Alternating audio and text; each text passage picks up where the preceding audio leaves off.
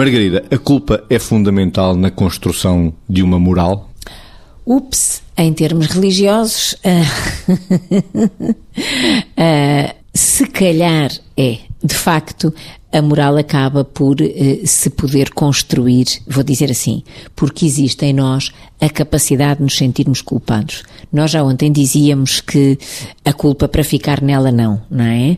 Mas o facto de existir em nós a capacidade de nos sentirmos culpados, se for vivida de uma forma saudável, uh, quero eu dizer, internamente na perspectiva da libertação e interrelacionalmente na perspectiva do não apelo, não chamada de atenção, uh, eh, etc. Portanto, se for vivida saudavelmente, nós acabamos por fazer aqui assim um caminho da acordo com o qual, na construção dessa nossa moral, nós vamos crescer. Vamos crescer, vamos nos tornar melhores pessoas, porque aquilo que vamos fazer é claramente um processo de libertação sem perder princípios, sem perder valores, sem perder condutas uh, saudáveis, condutas consistentes uh, e condutas construtivas, porque às vezes até há condutas que parecem ser saudáveis, mas fora de um contexto em que harmonioso com elas, não são construtivas, são destrutivas. Portanto, é preciso, isto é, isto é, um tema de facto complexíssimo, mas é, até porque as associações livres de ideias que vão surgindo quando estamos a falar destas coisas não acabam mais.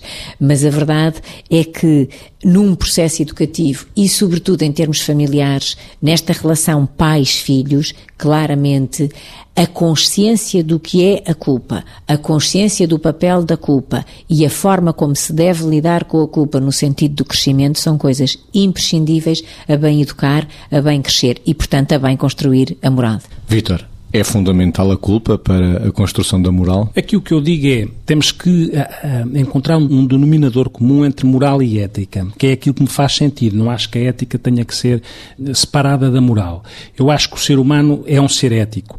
Depois pode-se colocar lá ou não um determinado tipo de regras que orientam o comportamento e que podem vir de fora e que no fundo são a forma que dá um conteúdo à ética, mas o que prevalece é a ética. E se houver bem essa, essa interseção entre a ética e a moral, nesse sentido, aquela culpa que muitas vezes temos aqui falada, tal culpa benigna, aquela inquietação que eu tenho por querer fazer melhor e não fazer mal, é importante para esta construção daquilo que é ética, daquilo que é moral, para alimentar a ética do ser humano, o funcionamento do ser humano. Mesmo que nós não tenhamos que achar que há uma formatação externa que orienta o nosso, o nosso comportamento. A formatação externa deve interceptar aquilo que é ético, o núcleo interno do, do ser humano. E por isso é que eu acho que é difícil uma sociedade viver sem este tipo de sentimentos. Sendo que é importante que o enfoque seja no processo e não no resultado. O que é que eu quero dizer com isto? O que é importante é que as pessoas sintam que vale, vale a pena serem boas pessoas, agirem de uma forma correta, pensar o melhor possível. Não porque necessariamente vão ter um castigo ou vão cometer um pecado, mas porque isso é interessante e isso contribui para um bom sentimento acerca de si próprio. É importante para mim ou para o outro eu sentir-me bem comigo e com o outro, mesmo que isso não tenha que necessariamente ter lá depois uma penalização. Às vezes é preciso penalização, mas o interessante é o processo. Pois, se o processo for bem feito, o resultado tendencialmente será o melhor possível, independentemente das consequências penalizadoras.